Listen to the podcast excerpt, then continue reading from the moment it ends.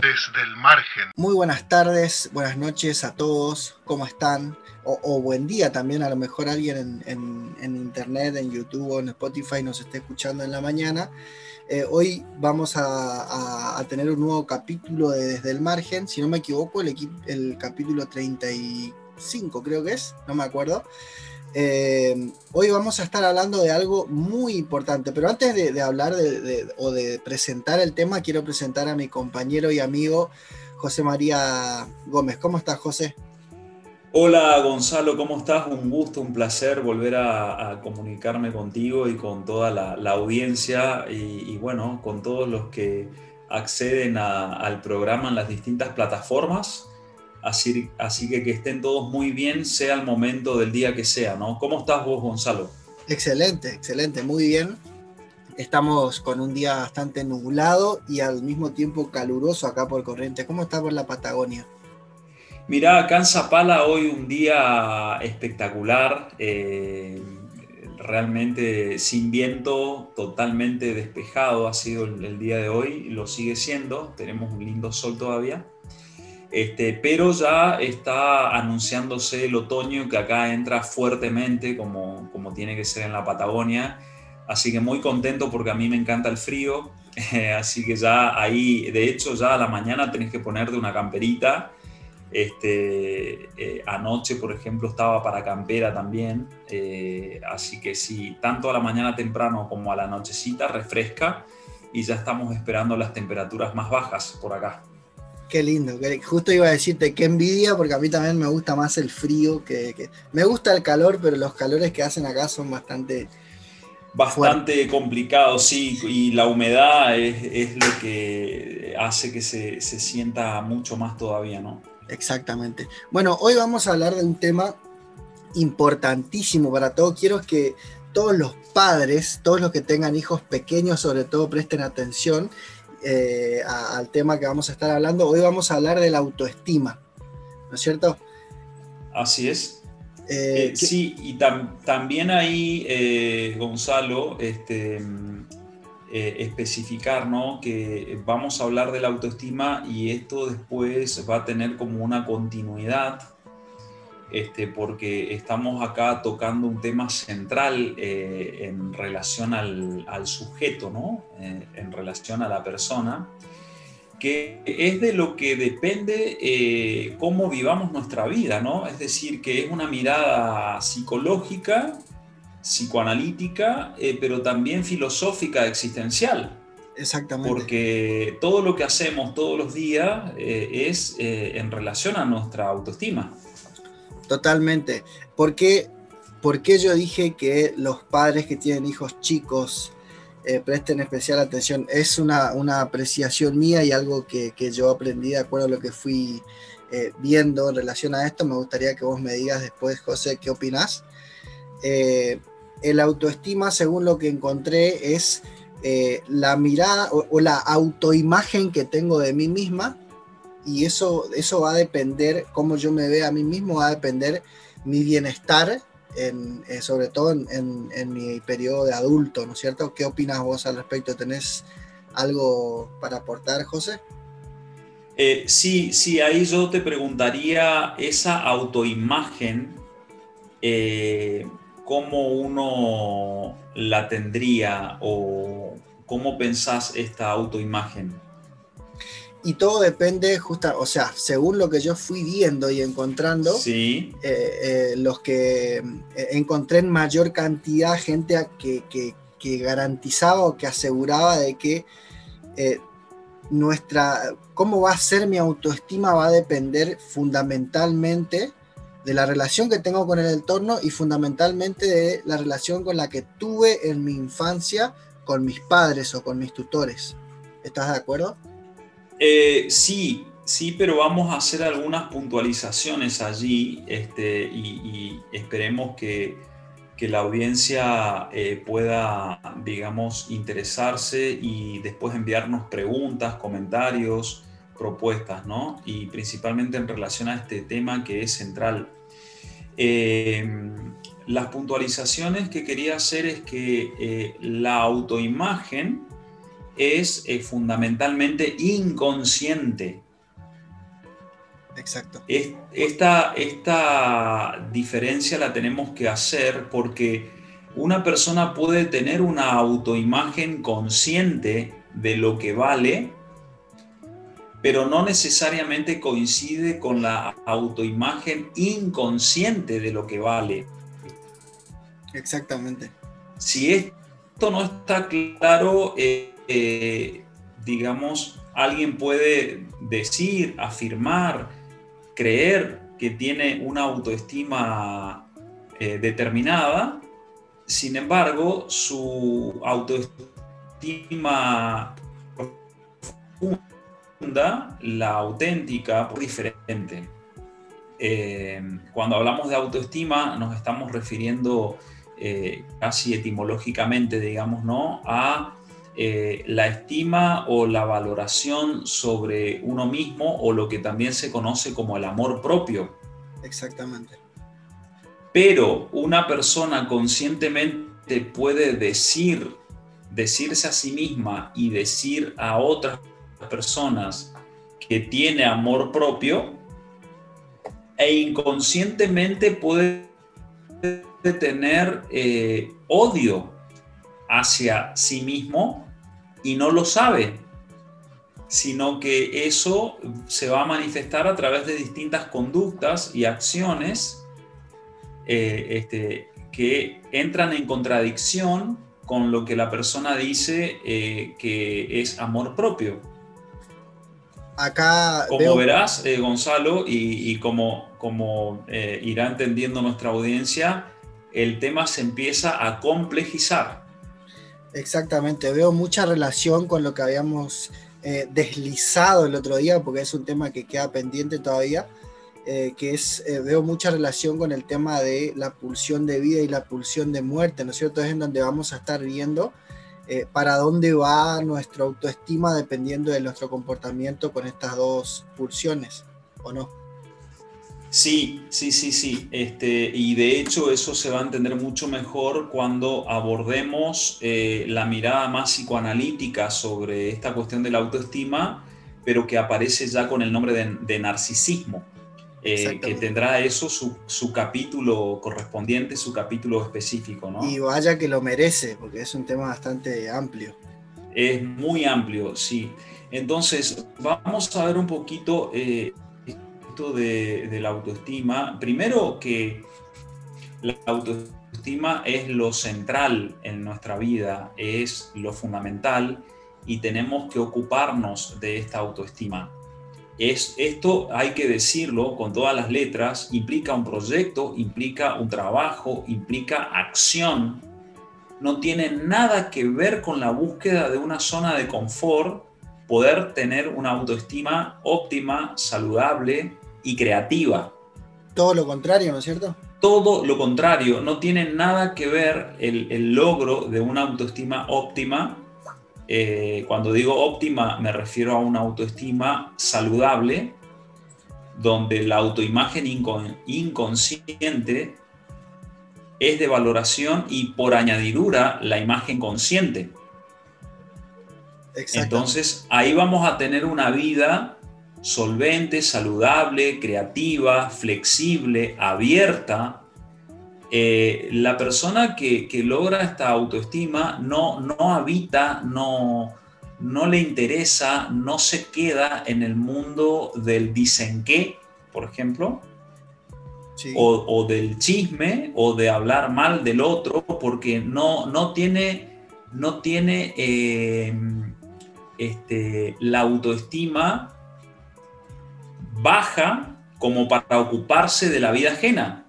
Por dar un ejemplo, la persona que se está ocupando de su propia autoestima está tan ocupada y disfrutando de mejorar que eh, no, no le sale directamente hablar mal de la gente, no significa que no sea crítico o crítica, pero constructivamente.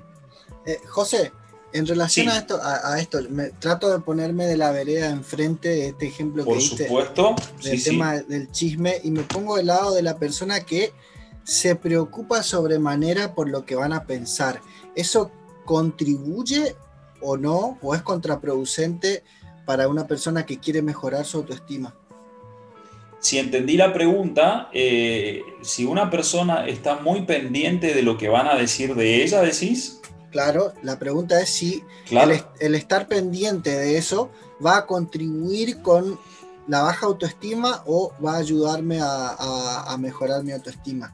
Es que no, es que no, porque si eh, la persona que, se preocupa por lo que van a decir o que está pendiente del qué dirán, significa que viene eh, con su autoestima complicada. Perfecto. Entonces, entonces, para tener una sensación de que se siente bien, entre comillas, necesita eh, este, que el que dirán eh, sea favorable, pero es eh, artificial eso. es como una dependencia de la mirada del otro para sentirse bien, pero es un sentirse bien de prestado, es artificial.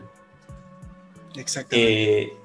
La persona que viene con su autoestima fortalecida, eh, no es que no le importa el qué dirán, puede escuchar, pero eh, tiene una seguridad y una confianza en, sí que no, no, em, no se deja afectar por el qué dirán porque entiende que lo que Juan dice de Pedro habla más de Juan que de Pedro. Es decir, entiende que el que está en una crítica destructiva o está este, con actitudes de envidia o de agresividad, etc., entiende que lo hace porque tiene un problema esa persona y no, no se hace cargo la persona que tiene una buena autoestima de eh, los dramas del otro que necesita salir a atacar porque se siente mal con su vida.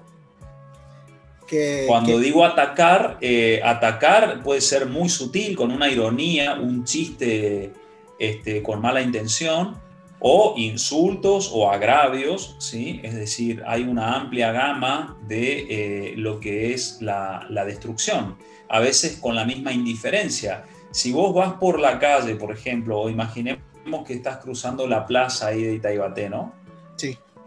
Y te cruzas con alguien y le decís, hola, ¿cómo estás? Y la persona eh, te escucha, eh, incluso tal vez te mira, pero no te responde, o te hace un gesto, una mueca de rechazo, eh, el que tiene bien la autoestima se siente bien porque saludó y porque no es indiferente. por supuesto que molesta que el otro tenga esa actitud, pero no necesita de, que el otro salude para sentirse bien, ya se siente bien antes.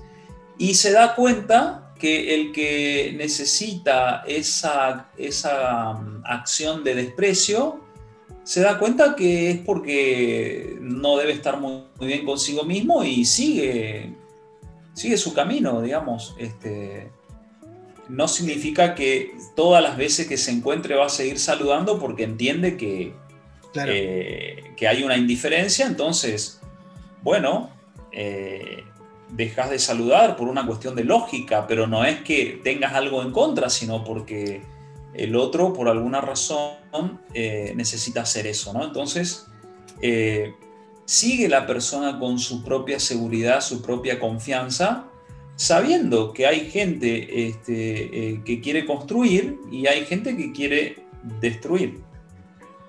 Qué, tema tan interesante y a veces parece tarea fácil, ¿no es cierto? Parece que alguien lo puede resolver solo, pero como dijiste vos es un tema muy complejo y es un tema que está instalado a nivel consciente y por lo tanto eh, difícilmente alguien pueda resolver ese tema solo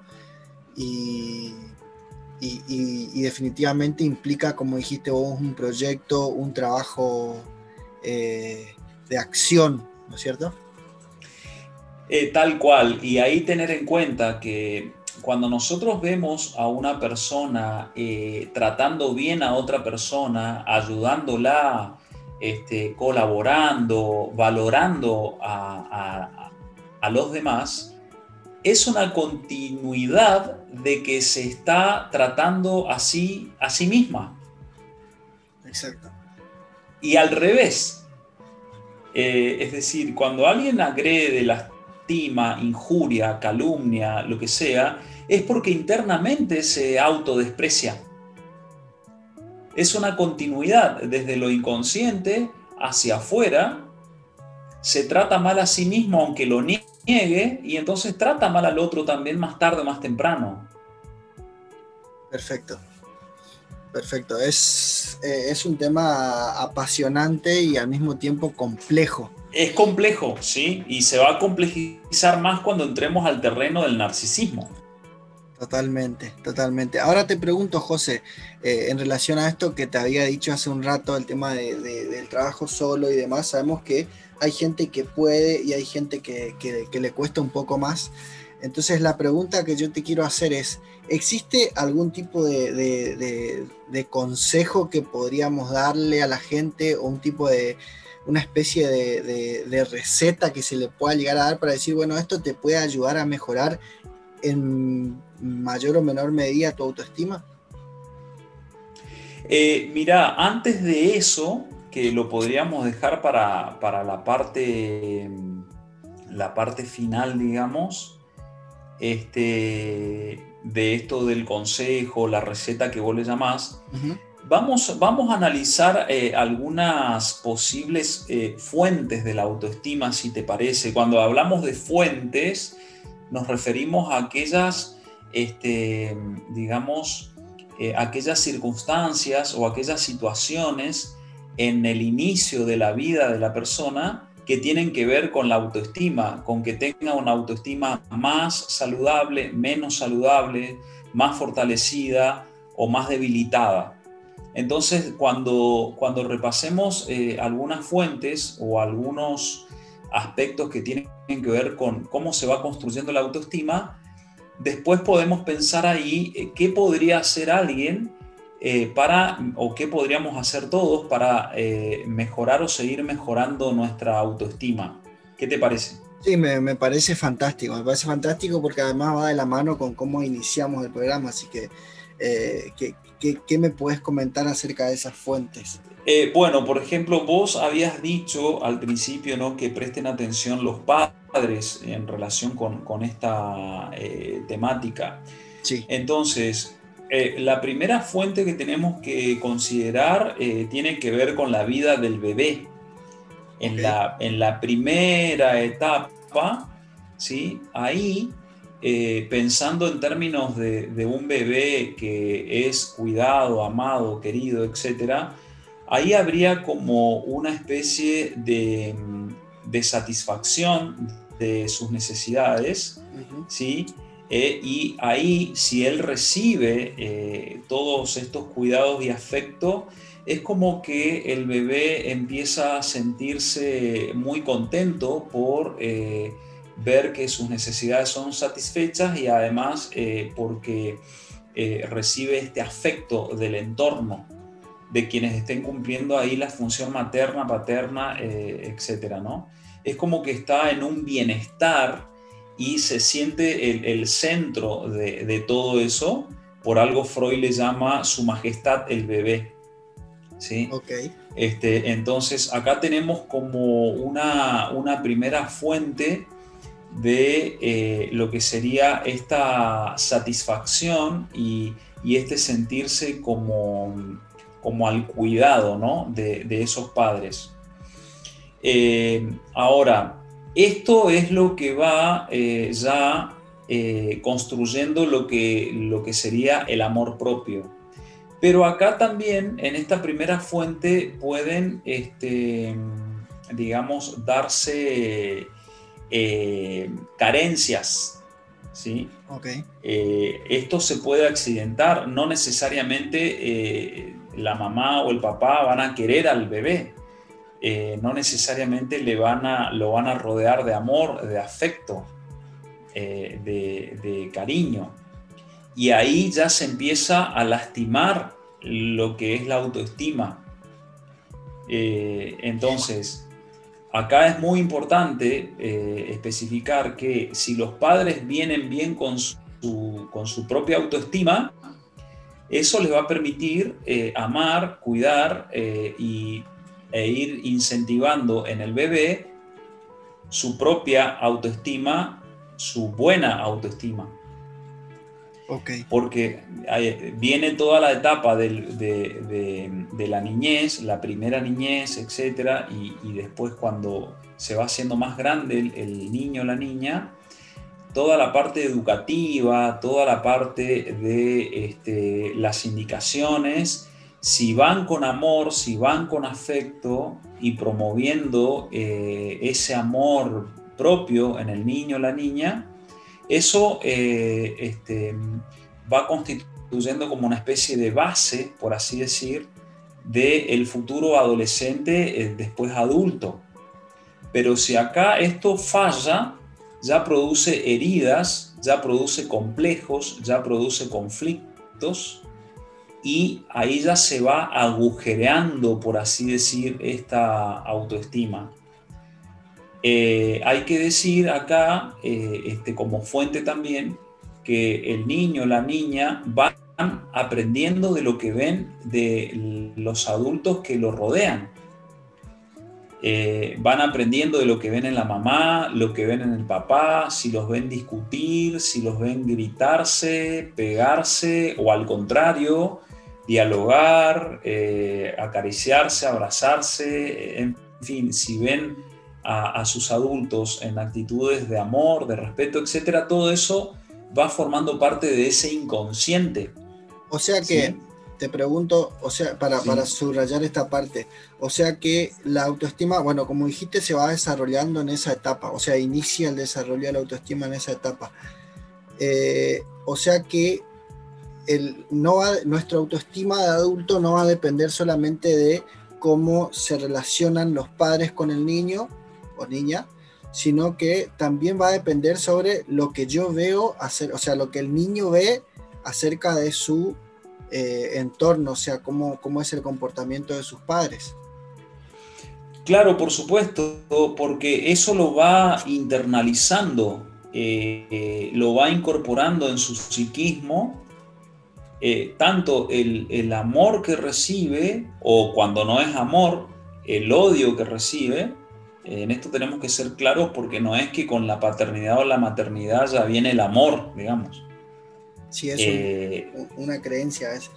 Eh, claro, es un mito, este, porque si no, no tendríamos bebés abandonados en los, en los basureros, ni, en los baldíos, ni hubiera pasado lo, que pasó este, con esta chica que se perdió estos tres días eh, por supuesto que tenemos que pensarlo todo en relación al contexto, en relación a la cultura, a la educación.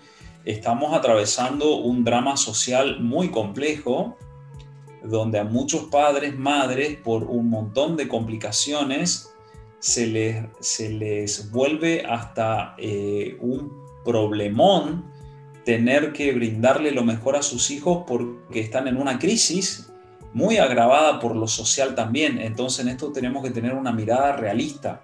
¿sí? Este, entonces, ese niño, esa niña van incorporando todo lo que van viendo, lo que van sintiendo, eh, etcétera, lo que se le va enseñando. Eh, es decir, van en esto que yo decía, van internalizando las normas, lo que está bien, lo que está mal. Este, eh, ahí tenemos la cuestión de, una conciencia moral, ¿sí? que se va, eh, digamos, este, formando en el interior de cada uno, en su psiquismo. Entonces, esta es otra fuente muy importante porque si algo que le hace bien al niño o a la niña eh, en sentido de lo saludable, objetivamente le hace bien. Por ejemplo, no sé, ir a jugar con sus amiguitos, pero recibe del padre o de la madre un no rotundo, un no porque no sé qué, así con autoritarismo, ese niño, esa niña va a interpretar y se va a empezar a, volver introvertido este, y a la vez va a acumular mucha rabia, mucha bronca, porque el otro impone un poder en relación al juego, por ejemplo. Exactamente. José, ahora, sí. ahora eh, estamos hablando de un extremo, ¿no es cierto? Tengo entendido que el otro extremo, como siempre, eh, también, también es dañino. ¿Qué pasa cuando una persona eh, excede ese amor, excede ese, esa satisfacción de las necesidades y demás? Y en el ejemplo que diste, por ejemplo, el nene en lugar de encontrar un no rotundo, no encuentra nunca ese no. No sé si se entiende la pregunta. Eh, sí, se entiende. Eh, claro, es que ahí tampoco, tampoco se puede crecer. Eh, porque, por supuesto, hay cosas que implican el no. Ejemplo, Ejemplo, si el niño de tres años o cuatro eh, insiste en que quiere dormir en el medio de mamá y papá, con amorosidad, con ternura, con cariño, los padres le dicen, no, tenés que ir a tu habitación. De hecho, desde bebé tendrían que dormir en su, en su lugar, digamos, no ahí, en la cama. Eso se llama colecho. Ajá y ese no tiene que ser eh, eh, con ternura. Es como cuando, porque, a ver, viste que después de adultos o de adolescentes mucha gente dice, yo no puedo decir que no. La verdad es que quería quedar a leerme acá, leer un libro eh, o hacer algo, tomar mate, lo que sea, y me llamó, no sé, un amigo, este, un amigo una amiga, y no le pude decir que no. Qué sé yo, me llamó y me dijo, vamos a pescar, por decir así. Y a vos no te gusta la pesca, por ejemplo. Bueno, lo digo porque a mí no me gusta la pesca, pero podría ir a, se, acompañar a alguien. Sí, sí. Bueno, ¿y, ¿y por qué no podés decir que no, digamos? ¿Qué pasa que no se puede decir que no? Entonces, eso lo vas internalizando de pequeño, porque cuando tus padres no te pudieron decir que no, digamos, sí, dale, quédate, quédate, quédate, quédate, y el niño duerme ahí entre los padres hasta los, no sé, para exagerar, ocho años. Ok. okay. Eh, entonces después vienen muchos problemas. Poder decir que no, poder decir que sí, ejemplo para ver cómo esto eh, sacude eh, la ética y la moral que, ya tienen muchas décadas y que no, muchas veces no dan cuenta del deseo. ¿no? Eh, imaginemos, este, hoy por hoy ya es común y corriente, no sé si ahí en Itaibate, pero en general, es común y corriente que el adolescente o la adolescente le diga a sus padres que esa noche el novio o la novia pasa la noche ahí. Sí. Eh, genial. O sea, ¿cuál es el problema? Pero si vos aplicás ahí un autoritarismo por la pretendida eh, mirada negativa sobre lo sexual, ni más ni menos que en la adolescencia de la década de allá, de hace mucho tiempo, eh, ahí es donde eso también lastima la autoestima. Si el adolescente está viviendo su sexualidad, ¿cuál es el problema de que duerma ahí en la habitación con la novia, con el novio? El tema, eh, bueno... Se vuelve el problema, depende de la mirada ética y moral, que a la vez depende de lo que tus padres te dijeron que está bien o está mal, y que a tus padres sus padres le dijeron, etcétera, etcétera, etcétera.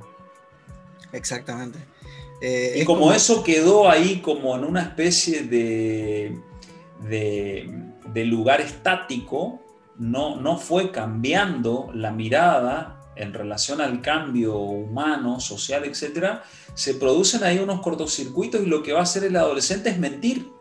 Claro, lo va a hacer de todas maneras de todas maneras lo va a hacer porque está viviendo este, eh, y saludablemente quiere vivir su sexualidad. Exacto, exacto. O que un chico quiera invitar al asado a su novio y no sea novia. Claro. ¿Cuál es el problema? Son temas tabú que, claro. que, no se, trabajan. Pero que tienen que ver con la autoestima. Muchos adolescentes se suicidan por estas cosas, digamos. Totalmente. O sea, se suicidan porque viene la autoestima muy mal y porque los discursos parentales fueron muy severos, porque no aceptaron su individualidad, entran en una crisis, se siguen encontrando con el autoritarismo de los adultos y entonces hacen una crisis y muchos se quitan la vida. Exacto. Exacto. José, estamos casi en tiempo eh, cumplido. sí, estamos. Eh, sí, yo quiero citar una, última fuente y con esto cerramos, eh, si te parece, y bueno, después damos algunas recomendaciones. Dale.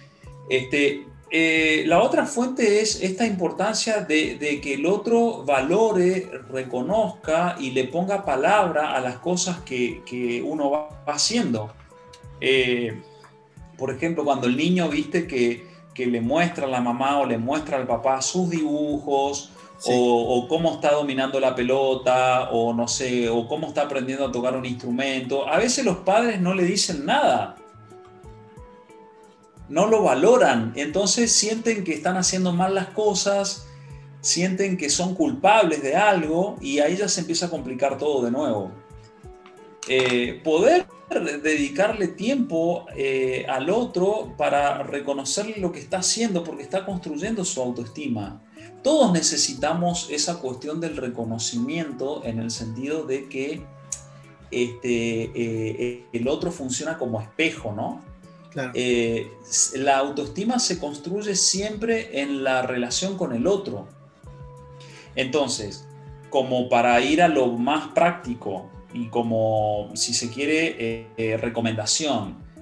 Primero que todo, esto, por ejemplo, que, pasa entre nosotros, ¿no? Eh, tener buenos vínculos de amistad profundos, creativos, productivos, donde haya apertura a la crítica, a la, crítica constructiva, este, a aprender con el otro, no sé, eh, tratar de, cultivar eh, relaciones sociales saludables y no permanecer en relaciones este, donde, donde te van a lastimar. Eh, la lectura, la lectura de temas que nos ayuden a pensar, a mejorar. nosotros fuera del programa estábamos hablando de la importancia, por ejemplo, del sueño, de cuántas horas tenemos que dormir parece un dato menor, pero tiene mucho que ver con la autoestima. Totalmente. Porque si vos no cuidas tu sueño, no estás cuidando tu cerebro. Si no estás cuidando tu cerebro, no estás cuidando tu autoestima. Aunque parezca algo, este, digamos, tan simple. Y así un montón de detalles. Entonces, este, eh, dialogar, expresar lo que a uno le pasa con gente de confianza, buscar ayuda terapéutica, no dudarlo para mejorar la autoestima. Eh, este, siempre estar aprendiendo algo, eh, no sé, este, el cerebro siempre eh, nos pide novedad, ¿sí? Entonces es muy bueno para la autoestima poder percibirse a uno mismo logrando cosas nuevas. Viste que cuando uno hace un nuevo amigo, una nueva amiga, se pone contento. Sí, generalmente. O, claro, sí, este, cuando, no sé, eh, conseguís un trabajo que te gusta, te pones contento, pero todo eso depende de decisiones que fuiste tomando. Eh, bueno, todos los días uno podría hacer cosas que ayuden a mejorar nuestra autoestima Tan simple como leer un libro, tan simple como visitar a alguien, tan simple como ayudar a alguien. Yo quiero poner un énfasis en esto de leer un libro, José, porque mucha gente, la gente que generalmente no lee mucho o no lee prácticamente nada, eh, siente como que es una pérdida de tiempo o, a veces se, se, ponen de los libros son caros, y la verdad es que sí, los libros son caros, pero estamos en una etapa realmente dorada en donde en realidad no es legal esto que voy a decir, pero hoy en, Internet se pueden encontrar un montón de libros que son eh, fundamentales y que son gratuitos, que están en PDF. Eh, los puedes imprimir o no, si querés. Y, me parece fantástico esto de leer un libro por el hecho de que a veces no es sentarse, no, no, es leer el libro completo o leer 10 páginas o leer, leer un poco y que tratar de interpretar lo que estás leyendo te lleva a un crecimiento por el hecho de que esto que, que José decía, el cerebro te pide novedad. Y leer libros que te dejan reflexionando realmente te dan mucha novedad por el hecho de que te cambian la mirada que vos tenés de un tema determinado. Sí, José, ¿qué eh, ibas a decir? Sí, no, eh, que precisamente sí, totalmente de acuerdo, pero ¿por qué, por ejemplo, por qué un adolescente hay muchos adolescentes a los que les, gusta leer y, adultos también, pero ¿por qué a un adolescente no le gusta leer o dice que no le gusta leer? A todos nos gusta leer en realidad. Claro. A todos, porque somos animales racionales o animales simbólicos, como dice Este, pero ¿por qué? Porque ¿qué pasó en la niñez con los libros? Okay. ¿A dónde están los libros en relación con el niño, la niña, ¿dónde están? ¿Cuándo vieron a sus padres leyendo un libro? Y que también estamos, estamos eh, ahí en la primera fuente o la segunda que cité, en esto de que vamos internalizando lo que vemos, lo que escuchamos, lo que sentimos, etc. Muy bien, libros eh, que vayan ahí con la curiosidad del niño, eh, con su cerebro que va buscando novedad, lo vemos ahí al, niño gateando, después cuando conquista el lenguaje, pregunta por qué esto, lo otro, bla, bla, bla. Muy bien, está buscando la novedad. ¿Dónde están los libros? Esto también, o las revistas, las revistas interesantes, ¿no? Se ve mucho, mucho padre quejándose de que el está todo el día en la Play, todo el día en la computadora, con el, con el celular, con la tablet y, también preguntarle a ese padre, ¿alguna vez te vio tu hijo con un libro o es que realmente estás también vos en tu tiempo libre instalado en un, en un, sofá o en lo que sea con el teléfono computadora o lo que sea, ¿no es cierto? Claro, tal cual, sí, sí. Eh, entonces, eh, ya nos pasamos de tiempo, pero sí. otra recomendación, ¿no? Eh, invertir en libros, y tenerlos allí y leerlos y que los niños también. Y una vez que ese, ese placer se va disfrutando, después este, no hay problemas con el estudio, no hay problemas con las carreras universitarias, porque ya el cerebro viene con esa lectura. Este, eh, entonces se trata de eso. Además, yo, por ejemplo, termino de leer un libro, y a vos te pasará también, Gonzalo, y te sentís bien eh, porque forma parte de tu bienestar y decís, bueno, ahora aprendí un tema nuevo, lo, lo, puedo ver desde este punto de vista. Eso te lleva también a buscar a otros con los cuales poder dialogar de lecturas, de temas, ¿se entiende? Eh, imagínate que, que, en la cultura se lean más libros va a haber mucho, mucho menos chisme, por ejemplo, por dar el, ejemplo que siempre damos, este, eh, porque eh, significaría que una comunidad, un barrio, este, está creciendo culturalmente a través de la lectura. Yo no sé si en Itaibate hay biblioteca pública.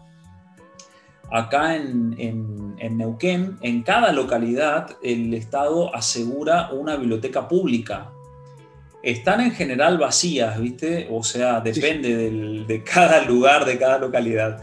Pero es importante que, haya una biblioteca y que, bueno, después, por supuesto, eh, eh, estará cada uno movido a ir a buscar los libros o no.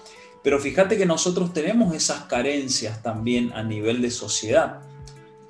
Eh, pero no tenemos que esperar que el Estado nos esté dando. Uno puede empezar a generar eh, sus, sus fuentes de lectura. Y como decías vos, está todo en Internet, por ejemplo. Sí, puedes comprar en Internet o también puedes descargarlo. Eh, todo depende de, tus posibilidades, de lo que quieras, de lo que busques. El tema es que sepas o que lo tengas presente de que si hoy no estás leyendo es porque o no tenés ganas no querés dar ese paso o eh, estás poniéndote excusas, ¿no es cierto? Eh, tal cual, y, no tener ganas de leer, este, digamos, es como llamativo y, uno se tendría que preguntar por qué no tiene ganas de leer, no tiene ganas, no tiene ganas de saber, porque eso también tiene que ver con la autoestima. Eh, la autoestima eh, puede ser que alguien se convenza en el fondo de la caverna que tiene una muy buena autoestima, pero en realidad es una autoestima aparente como todo lo que pasa en el fondo de la caverna. De nuevo, Platón. Exactamente. La autoestima auténtica es la del prisionero que deja de ser prisionero y se va liberando y hace todo un camino de liberación, es decir, que no se queda quieto, por así decir. Ahí vemos al cerebro buscando novedad. Totalmente. Así que bueno, eh, José, nos vamos a ir despidiendo porque eh, si no se nos hizo un programa muy largo. Muy largo, sí. Así que. Sepan disculpar, pero son temas eh, apasionantes. Exactamente. Así que bueno, esperamos que les haya servido, que les haya gustado y que espero que eh, con que una persona, después de haber escuchado nuestro podcast, eh, salga a tomar acción para mejorar su, autoestima, ya nosotros vamos a estar contentos y nos gustaría que nos comente. le dejamos el número de WhatsApp 3781 405500 pueden escribir ahí, contarnos qué les parece el programa, si tienen alguna sugerencia o lo que sea, pueden escribirnos y contarnos ahí. Si quieren, se puede compartir en el programa y si quieren mantener su, identidad eh, anónima. Anónima lo vamos a hacer, podemos respetar eso, no hay ningún tipo de problema. Así que bueno, nos despedimos de todos ustedes, nos estaremos encontrando la semana que viene con el narcisismo. Exactamente, eh, una mirada primeramente eh, filosófica, este, recuperando el, mito de Narciso, de la mitología griega.